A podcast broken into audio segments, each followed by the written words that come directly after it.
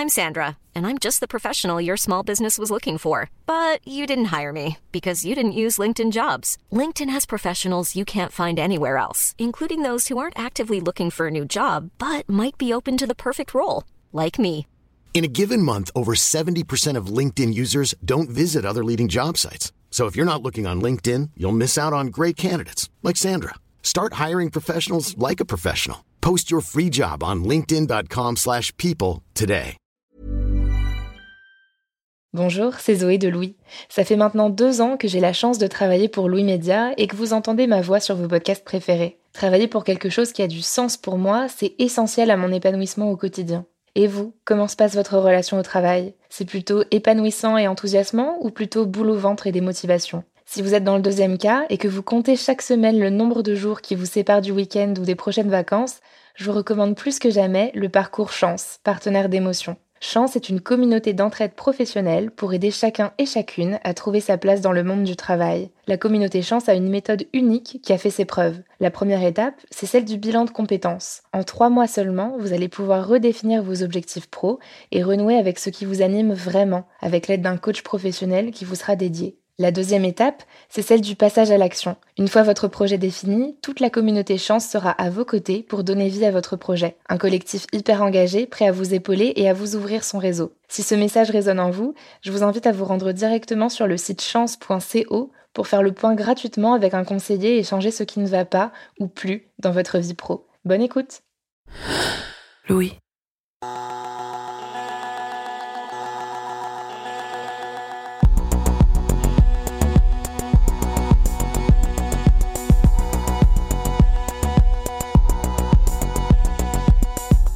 Quand je travaillais à Radio France, au bout de quelques mois de CDD, j'ai eu un petit litige avec la direction des ressources humaines.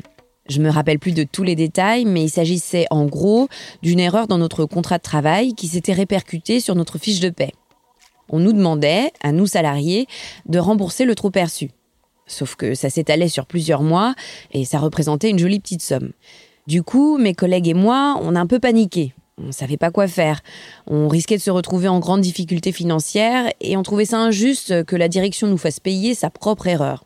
Alors sur les conseils d'autres collègues journalistes, on a fait appel au syndicat. Une déléguée syndicale de Radio France a pris en charge notre dossier et là, ni une ni deux, elle nous a accompagnés au rendez-vous avec la direction pour plaider notre cause.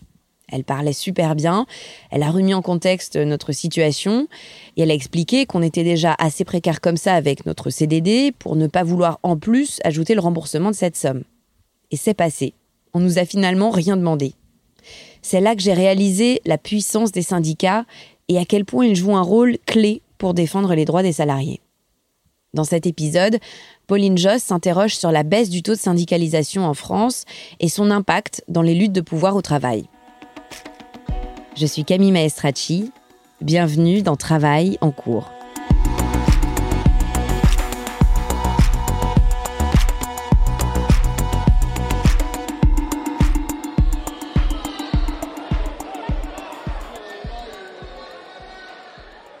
Le syndicat, c'est un mot qui flotte depuis longtemps autour de moi. Dans mon environnement familial, dans des discussions à table, dans mes représentations du monde du travail, sans doute un peu romantique. Ce sont par exemple des souvenirs des manifestations contre la loi travail en 2016, une de mes premières manifestations d'ailleurs, où on me disait si tu veux être à l'abri des charges des forces de l'ordre, va te cacher derrière les services d'ordre des syndicats, sans que je comprenne bien ce que ça voulait dire à ce moment-là. Ce sont aussi des discussions avec des amis, on va dire trentenaires, aux métiers divers et variés, pour qui le mot syndicat évoque surtout des quinquagénaires moustachus, ou l'odeur des merguez qui grillent à l'arrière d'une camionnette de la CGT pour nourrir les luttes d'un autre temps. Et puis c'est un chant lexical, une petite musique qui revient à chaque mouvement de grève. Prise d'otage, grogne, durcissement du dialogue social, bras de fer, perturbation, usagers mécontents, négociation au point mort. Aujourd'hui, ça fait un peu plus d'un an que je travaille. J'enchaîne des contrats courts dans différentes rédactions, et c'est sans doute parce que je ne suis que de passage, mais jusqu'ici ma route n'a jamais croisé celle d'un syndicat. Pour être plus précise, je n'ai jamais rencontré quelqu'un qui, dans le cadre de mon travail, s'est présenté à moi en me disant ⁇ Je suis syndicaliste, si tu as des questions, si tu as besoin d'aide, de conseils, tu peux m'appeler ⁇ ou du moins qui me permettait de l'identifier comme tel. Et je dois dire que cette non-rencontre m'interroge. Peut-être que vous aussi, vous avez du mal à vous rappeler quand est-ce que c'était la dernière fois que vous avez croisé un syndicat dans votre entreprise. Peut-être même que comme moi, ça ne vous est tout simplement jamais arrivé. Il y a 50 ans, le taux de syndicalisation en France était deux fois plus important qu'aujourd'hui. En 1970, environ 20% des salariés étaient syndiqués. Aujourd'hui, ils ne sont plus qu'entre 7 et 11% selon les dernières estimations du ministère du Travail. Et ce chiffre est particulièrement faible chez les moins de 30 ans. Ce que j'ai voulu savoir en faisant cet épisode, c'est à quoi sont dues les difficultés des syndicats. Est-ce qu'aujourd'hui, cette instance de protection, de négociation et de lutte est dépassée?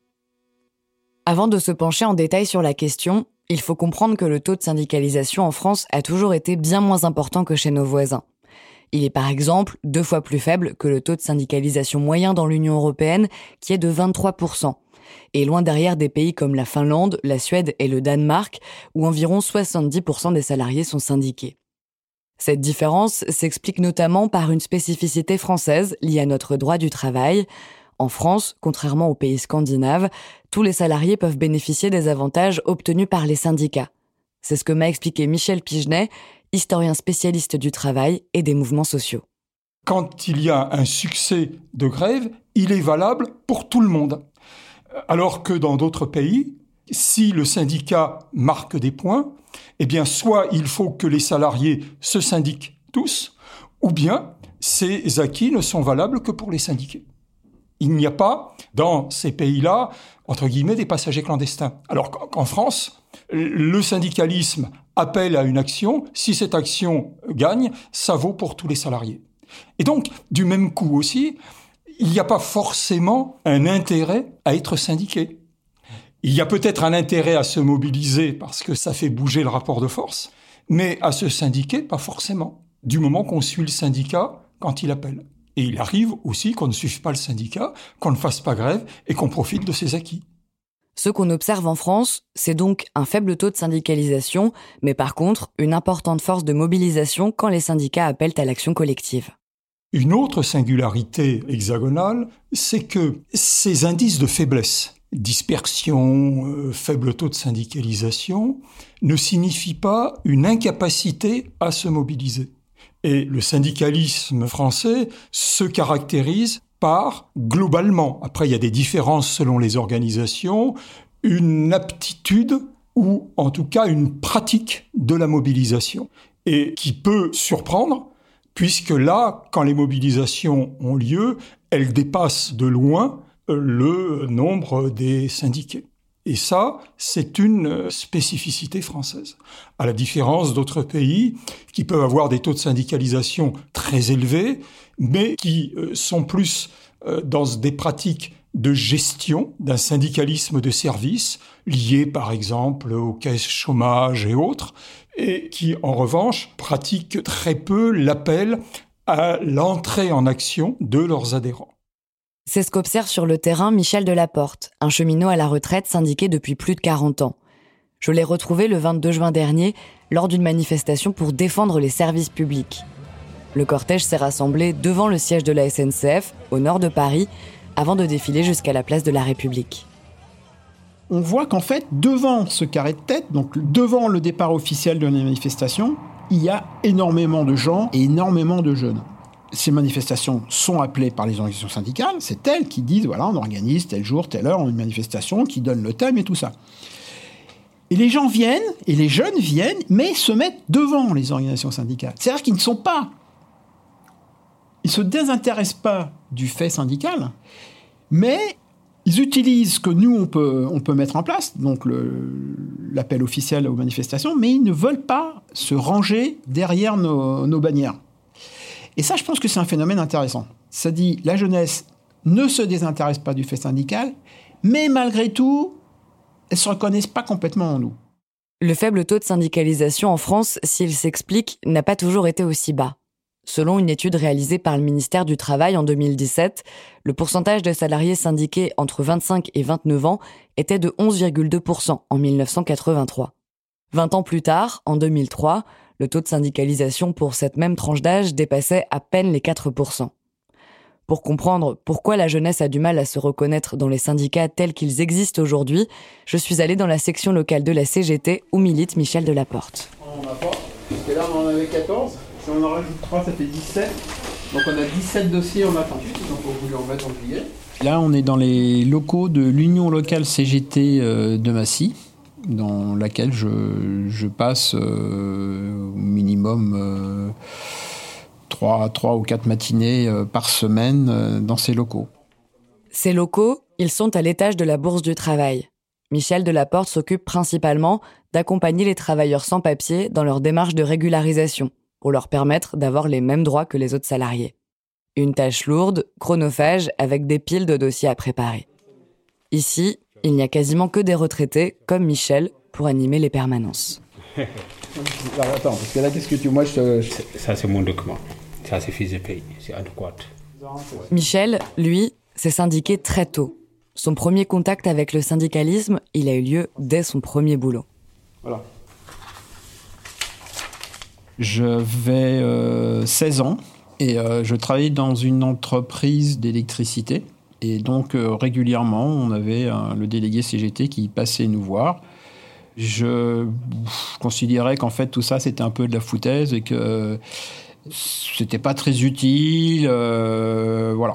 Et en fait, en continuant la discussion, on s'est aperçu qu'en fait, tout ce que je pouvais reprocher à la société, eh ben, lui, ce délégué-là, était capable de me mettre des mots là où moi je n'avais que des impressions et que des sentiments. En fait, moi j'étais dans un milieu euh, très défavorisé. Ma mère était, euh, était concierge, mon père faisait des ménages. Et en fait, le fait syndical ou même le fait politique, c'était pas d'actualité chez nous, on n'en parlait pas. C'était vraiment très très très dépolitisé. Moi, je voyais bien que, bon, par exemple, mon père qui faisait des ménages, c'était quand même très difficile pour lui. Euh, il se levait très tôt, il travaillait énormément pour un tout petit salaire. Euh, bon, ça, je ressentais ça comme une injustice. J'ai pas eu la possibilité de faire des études parce que de toute façon mes parents ne pouvaient pas me payer des études et ils me disaient bah nous on a travaillé à 14 ans, toi tu iras travailler à 16.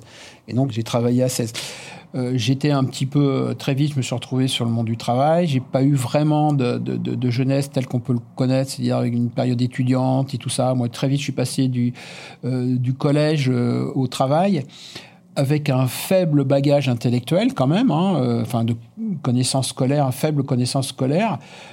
et le, le, syndicalisme et la politique aussi m'a apporté énormément.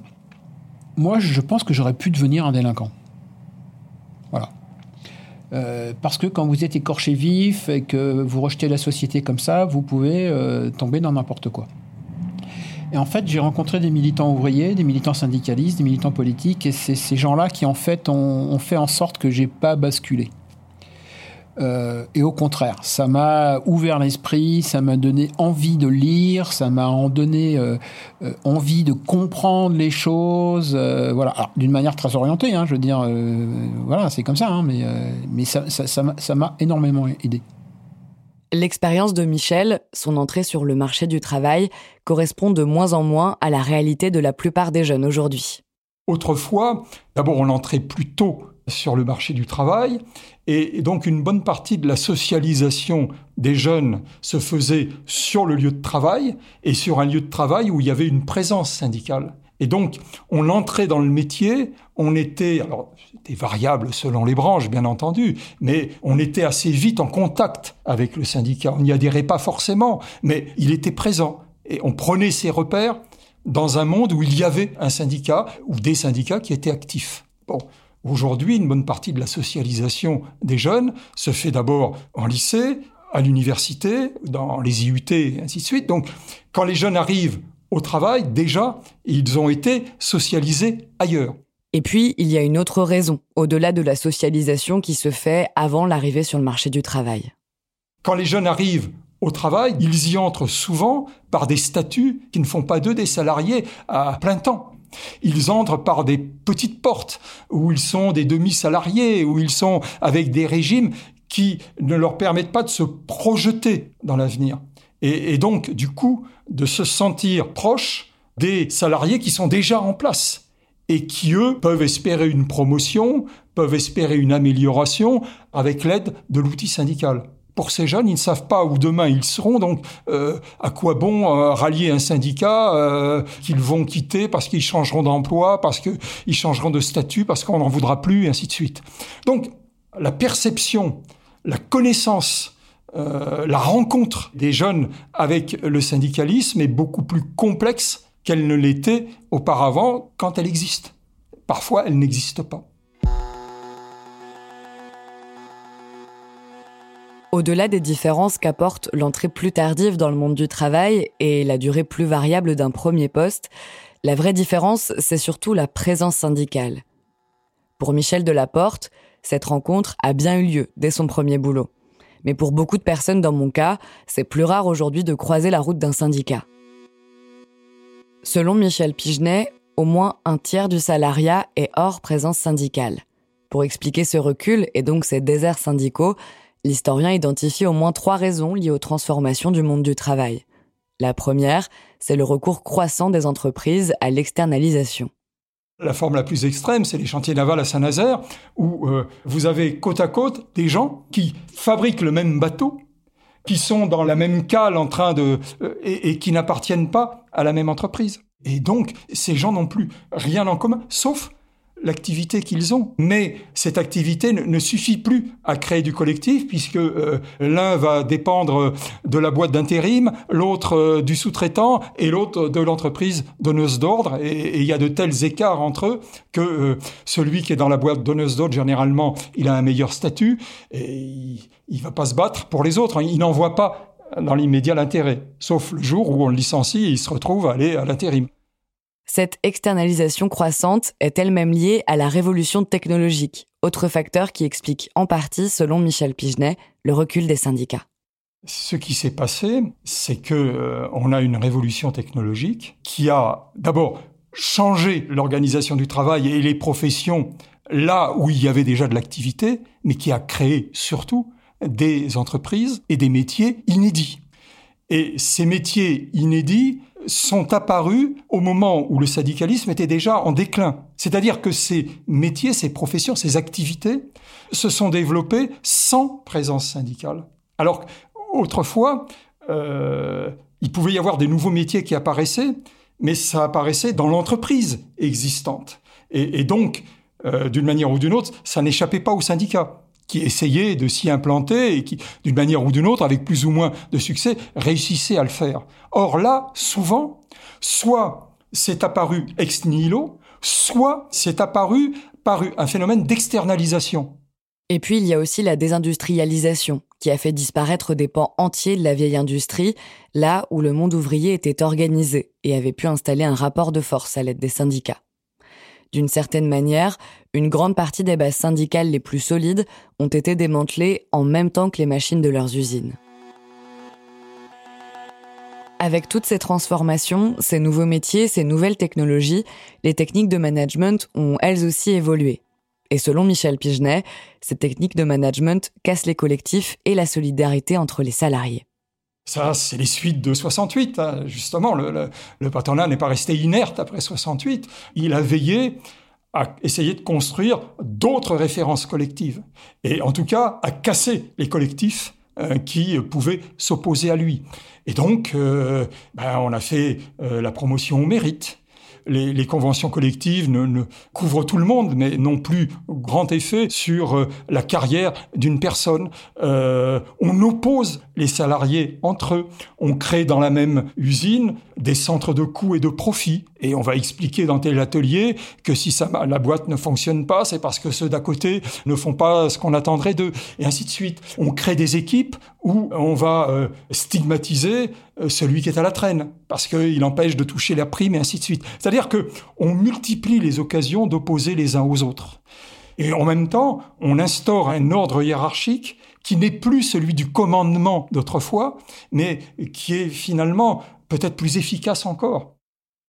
Dans un autre épisode de Travail en cours, qui s'appelle Pourquoi court-on toutes et tous après une promotion, la sociologue du travail Danielle Linhart explique qu'au lendemain des grèves de 1968, le Conseil national du patronat français se réunit pour poser les bases d'un nouveau rapport au travail. Puisque les travailleurs ne veulent plus de la déshumanisation du modèle tayloriste, les patrons optent pour une nouvelle stratégie managériale qui introduit l'individualisation et la personnalisation du rapport au travail, qui va de pair avec une compétition accrue entre les salariés. Et cette atomisation des collectifs et des solidarités entre les travailleurs, elle a aussi eu lieu en dehors du cadre du travail. Vous aviez autrefois dans l'entreprise, mais aussi hors de l'entreprise, des quartiers, des villes qui étaient construites autour d'une culture ouvrière et d'une culture populaire. Alors, qui était, faut pas non plus euh, l'imaginer, la, refaire, euh, l'enjoliver, mais pour survivre, il fallait être solidaire. Alors, c'était pas une solidarité permanente et ainsi de suite, mais on apprenait à s'entraider parce que sinon, ça pouvait être très grave. Quand euh, quelqu'un perdait son boulot, quand des gamins perdaient euh, un, parent et tout, il y avait une entraide.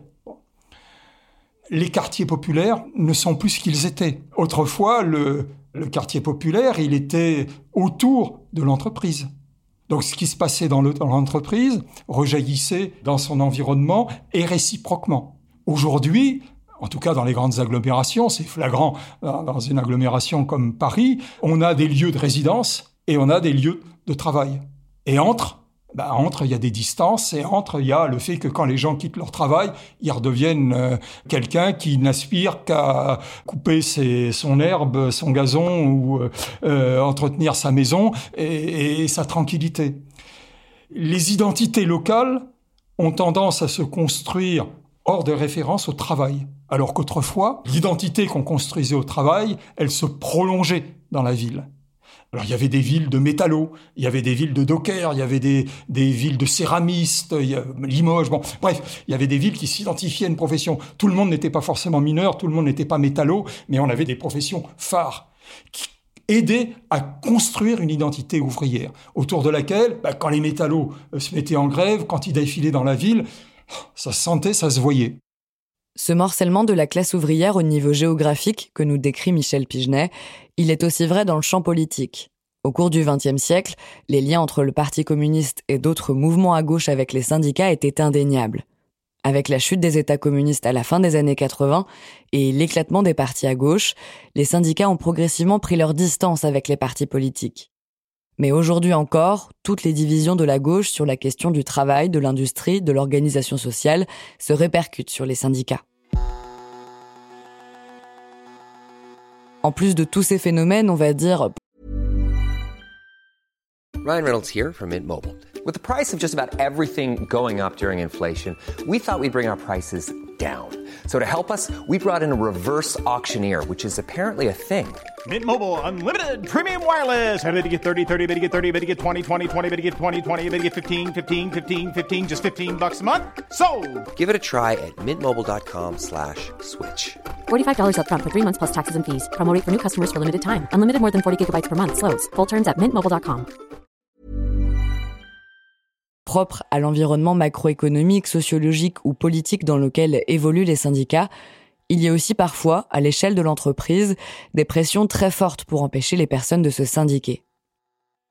Louise a 29 ans et elle, elle évolue dans un milieu professionnel où les syndicats sont encore bien présents, avec 24% de salariés syndiqués dans l'éducation nationale, selon les derniers chiffres du ministère du Travail.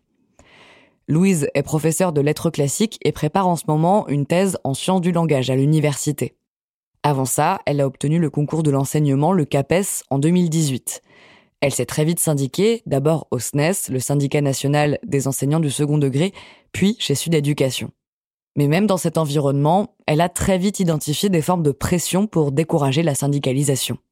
J'ai eu des intimidations directes de ma direction, euh, qui, sachant pas que j'étais syndiquée, mais dans le cadre d'une action où moi je l'ai faite comme ça parce que je suis syndiquée, m'a dit euh, on dirait une syndicaliste, avec tout le mépris euh, du monde, quoi. C'est-à-dire que quand qu'on arrive, en fait, qu'une direction puisse dire on dirait quelqu'un qui défend ses droits, sur le ton du mépris, je trouve ça quand même compliqué.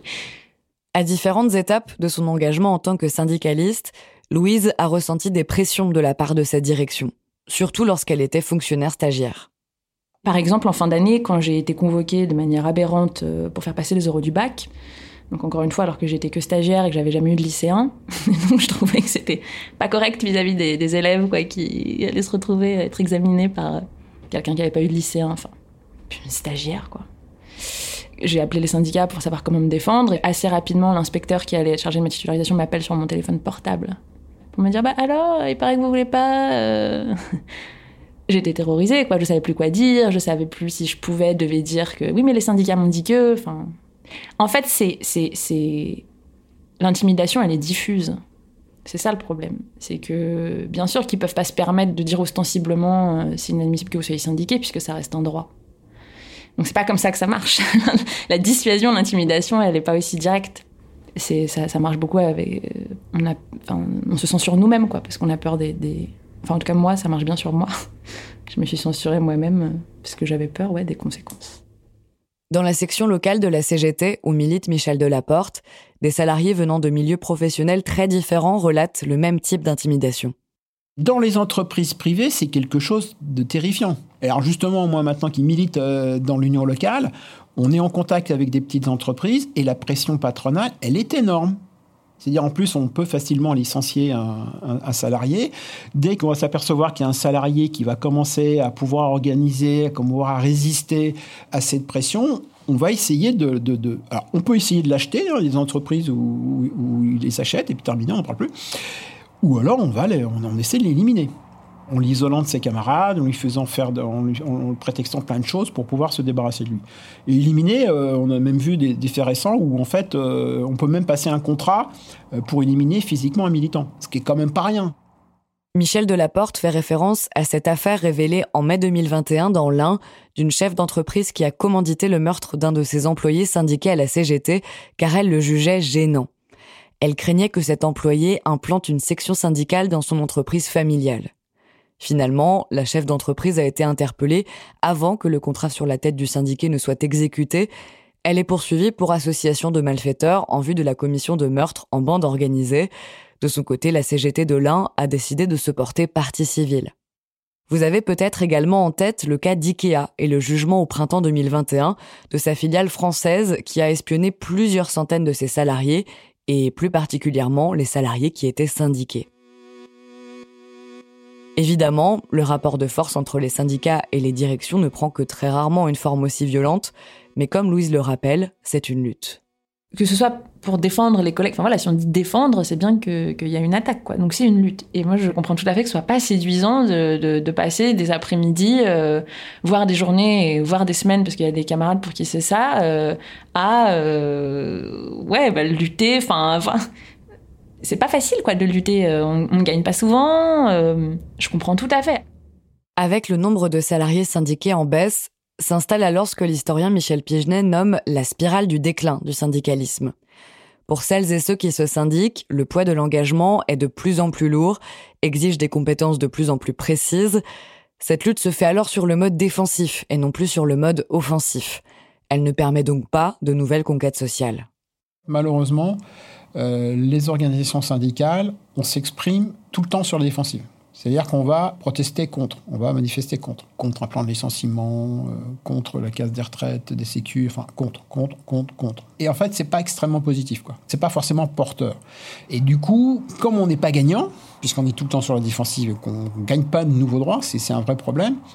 Euh, ben, nos supporters, hein, pour prendre un terme de, football, ils s'éloignent un peu de nous. Mais c'est quand une équipe de foot perd, ses supporters s'éloignent. Alors quand c'est quand elle perd qu'elle aurait besoin de supporters, ben nous c'est un peu pareil quoi.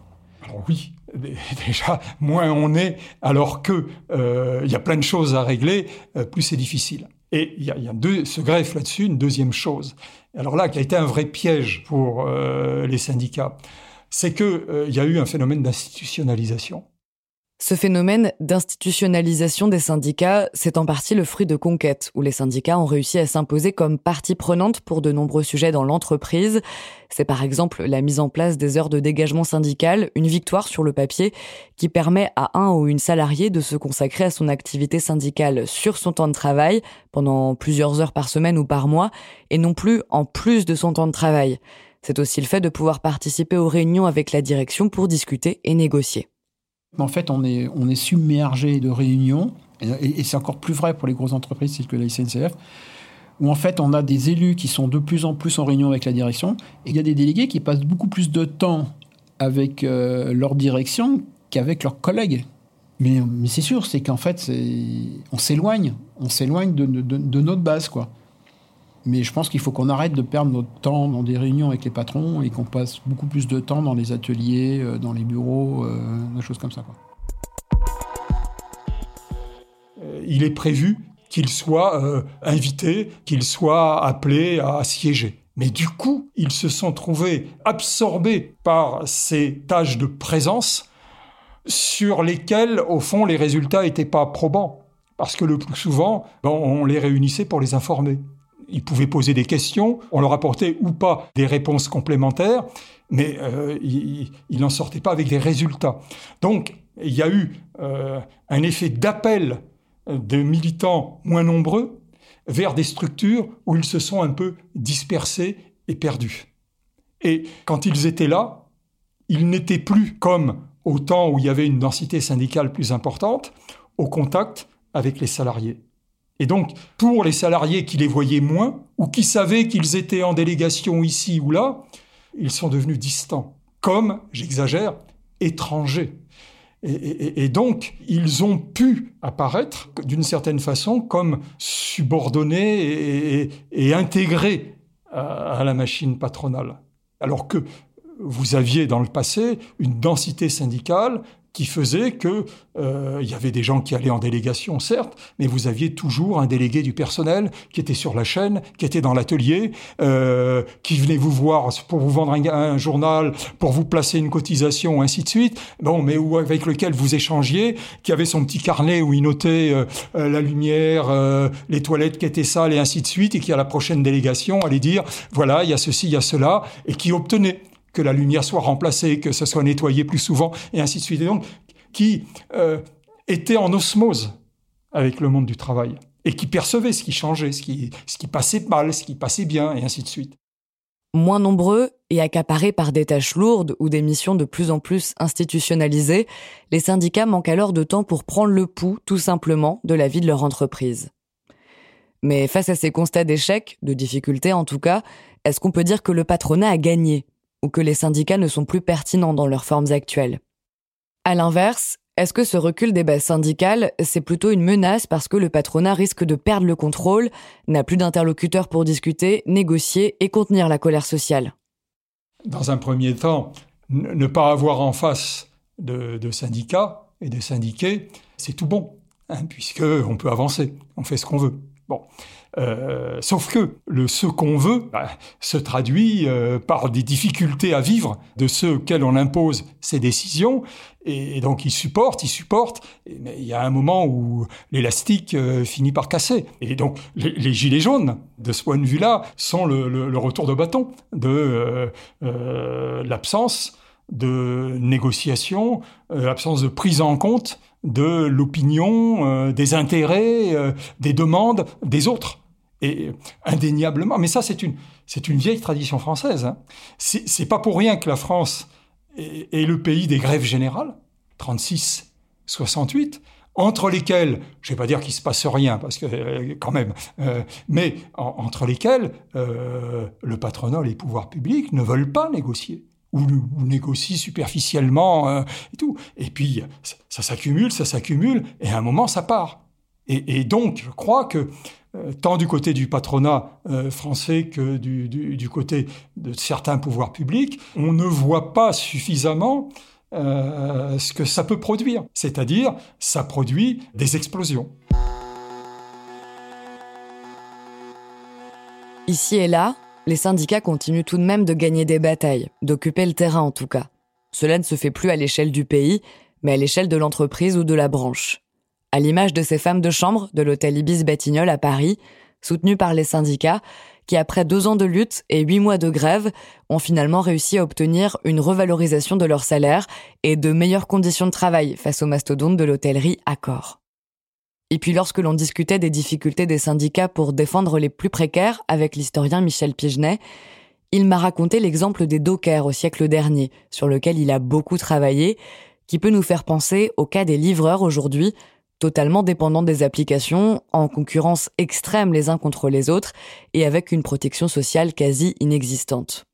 Il y a 100 ans, c'est le syndicat qui a permis de protéger les dockers d'un rapport de force déséquilibré entre les travailleurs et les contremaîtres qui les embauchaient. C'est aussi le syndicat qui a permis de transformer l'hyperconcurrence qui existait entre les dockers en solidarité. Les dockers ont longtemps été des, des salariés, les pires des salariés, puisqu'ils étaient soumis à un régime d'intermittence, d'embauche fractionnée, et à temps très réduit, qui pouvait aller au début du XXe siècle à des embauches d'une heure par jour.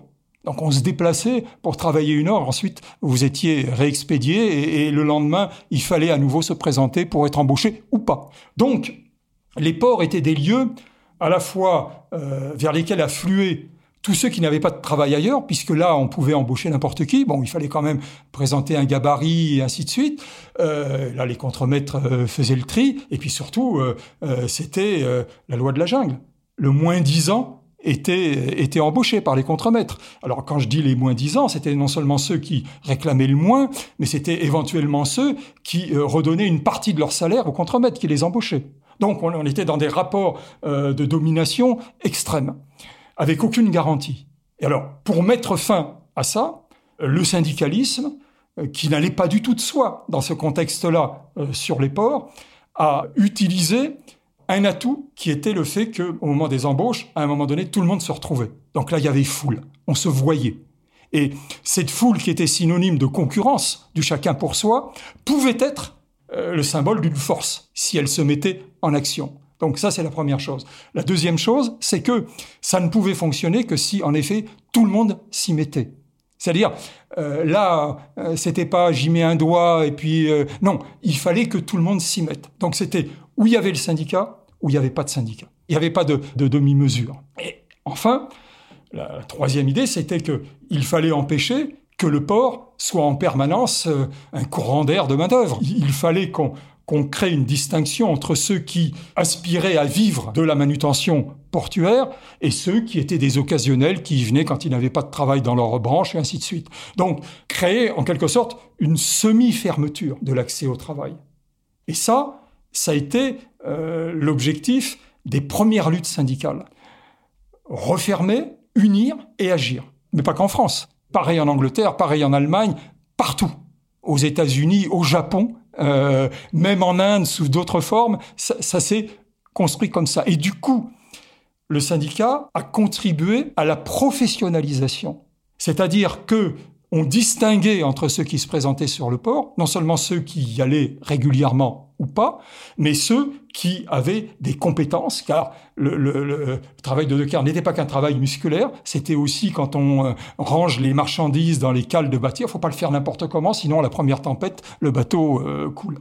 et là, le syndicat a non seulement permis des acquis, il a non seulement permis de régulariser, d'encadrer l'intermittence, de faire qu'il y ait une intermittence sans précarité, mais il a aussi construit une identité professionnelle.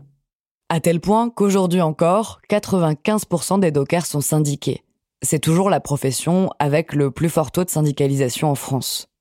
Même s'il est difficile de projeter l'exemple des dockers à notre époque, à notre marché du travail, au profil et aspirations des salariés aujourd'hui, cette histoire nous donne à voir comment les syndicats peuvent permettre aux plus précaires de ne plus subir leurs conditions de travail, de prendre conscience de leurs forces pour améliorer leur quotidien et celui des générations qui viendront après. Aider les autres, c'est pas rien. Enfin, je veux dire, nombreux à vouloir aider les autres. Et ça fait du bien. Ça fait du bien. Dire, moi, euh, moi j'ai pas gagné grand-chose de matériel mais j'ai gagné tellement dans, dans, dans, même dans ma propre considération, quoi. Je veux dire, pour moi, c'était important de, de, dire, bah voilà, cette société, elle est injuste, ben, je vais la combattre avec mes moyens. Moi, je trouve que le syndicalisme, c'est un de mes moyens. Il y en a d'autres, hein. Mais moi, ça me plaît. Je veux dire, je, je supporte pas la misère, je supporte pas la misère sociale. Et quand vous pouvez la combattre, ne serait-ce qu'un tout petit peu. Moi, j'étais heureux quand je pouvais aider mes camarades, euh, mes collègues au boulot. C'est pour ça que, qu'en fait, je suis retraité, j'ai pas envie d'arrêter, quoi. J'ai retrouvé des nouvelles sensations, euh, notamment sur la question des, grèves des travailleurs sans papier qui occupaient leur entreprise, où il fallait les aider, euh, il fallait leur apporter de la nourriture, il fallait les soutenir euh, moralement, hein, parce que c'est dur hein, de, passer six semaines à dormir dans une petite pièce, donc ils ont besoin de soutien moral. Mais moi, ça m'apporte énormément. Je veux dire, moi, ça m'apporte bien plus que si tu me fais un gros chèque à partir du moment où tu prends conscience que tu appartiens à une classe, que tu as un pouvoir de production et donc que tu, peux influencer la société, et ben là, tu te dis, en fait, tu, tu prends conscience de ta force, tu prends conscience de ta puissance. Et cette puissance, quand elle s'exerce, elle peut aller très loin, mais vraiment très loin. Elle peut renverser tout, elle peut complètement transformer une société. Et oui, c'est important de se savoir plus puissant. Et quand on a cette conscience, on se sent plus puissant. Lutter contre le sentiment d'impuissance, contre la sensation de subir son quotidien, son travail, sa situation sociale, c'est aussi ce qui anime Louise aujourd'hui, après deux ans de vie syndicale. Je suis hyper contente. Je suis hyper contente parce que voilà, l'alternative, ça aurait été de me laisser faire. Moi, mes conditions de travail, euh, mon quotidien, ou euh, de laisser détruire sans réagir. Euh. Donc ça, je n'aurais pas voulu ni me laisser faire, ni laisser faire. Parce que je crois fortement, enfin je sais d'ailleurs, que de laisser faire, ça fait vivre dans un monde plus injuste, avec plus de gens malheureux. Enfin, c'est des choses, j'ai l'air d'un bisounours, hein, mais c'est... Au bout du compte, c'est ça. Donc j'ai ni envie de me laisser faire, ni envie de laisser faire. On n'est pas seul à être en colère et on fait des actions et on milite avec des gens et des fois on remporte des petites victoires. Et voilà, je pense que c'est la preuve que les syndicats sont au moins dans ces situations-là des remparts et des digues. Et, je m'étonne que des gens ne souhaitent pas renforcer cette digue-là. Et, en plus, c'est une digue trop belle parce que c'est une digue collective. Il faut pas avoir l'impression que se syndiquer, c'est se mettre au service d'un syndicat. Je crois pas que ce soit ça.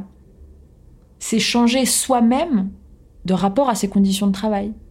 C'est avoir soi-même un début de pouvoir, d'action sur ses conditions de travail. Et ça, ça me semble infiniment précieux en fait. Moi, on m'a dit, c'est un, ami qui m'a dit ça au, tout début de ma vie militante et, euh, et vraiment, il avait hyper raison. Il m'a dit, les droits, quand on s'en sert pas, ça s'use. Et moi, je dirais ça à quelqu'un qui hésite à se syndiquer. Je dirais, t'as le droit de te syndiquer. Vas-y, syndique-toi. Parce que vraiment, un droit, quand on s'en sert pas, ça s'use. Syndique-toi. Et si euh, ça n'a aucun sens pour toi d'être syndiqué, eh ben arrête. Mais euh, vas-y, parce que si euh, tu le fais pas, bah en fait c'est voilà on sait que ce droit-là risque fortement de disparaître.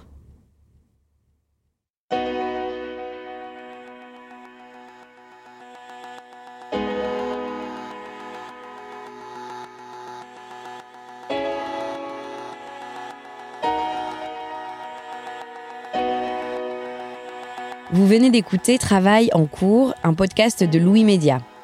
Si vous souhaitez nous partager votre histoire par rapport au travail, vous pouvez nous écrire à hello@louismedia.com. Cet épisode a été tourné et écrit par Pauline Joss, Louise Emerlet est chargée de production. Cyril Marchand était au montage et à la réalisation. La musique est de Jean Thévenin et le mix a été fait par le studio La Fugitive. Anaïs Dupuis est responsable de production et Maureen Wilson responsable éditoriale. Mélissa Bounois est à la direction des productions et Charlotte Pudlowski à la direction éditoriale. Travail en cours, c'est un jeudi sur deux et vous pouvez nous retrouver là où vous avez l'habitude d'écouter vos podcasts, Deezer, iTunes, Spotify, SoundCloud.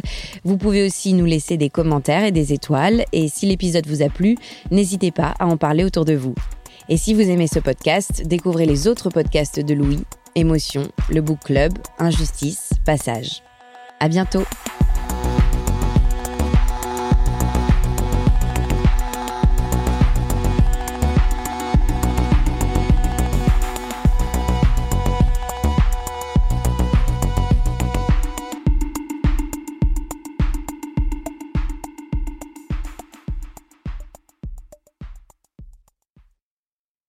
Bonjour, c'est Zoé de Louis. Dans Émotions au travail, on décrypte toutes les émotions qui vous traversent et vous bousculent parfois dans votre vie professionnelle. Aujourd'hui, j'aimerais vous parler d'un podcast super inspirant, Bienvenue dans l'ascenseur, animé par Anne-Cécile Sarfati. Dans chaque épisode, elle reçoit des personnes au profil varié, médecins, responsables commerciaux, chefs d'entreprise, qui ont su gravir l'ascenseur social. Parti de rien, il et elle partagent leur parcours, leurs rêves, leurs doutes, leurs émotions dans lesquelles vous vous reconnaîtrez sûrement, et donnent des conseils pour oser monter dans l'ascenseur social quand on n'y croit pas pour soi-même. Alors allez découvrir ces belles histoires de réussite en écoutant Bienvenue dans l'ascenseur, disponible sur toutes les plateformes. Merci à Bienvenue dans l'ascenseur pour leur soutien et bonne écoute. When it comes to your finances, you think you've done it all. You've saved, you've researched, and you've invested all that you can. Now it's time to take those investments to the next level by using the brand behind every great investor, Yahoo Finance. As America's number one finance destination, Yahoo Finance has everything you need, whether you're a seasoned trader or just dipping your toes into the market. Join the millions of investors who trust Yahoo Finance to guide them on their financial journey. For comprehensive financial news and analysis, visit yahoofinance.com, the number one financial destination, yahoofinance.com.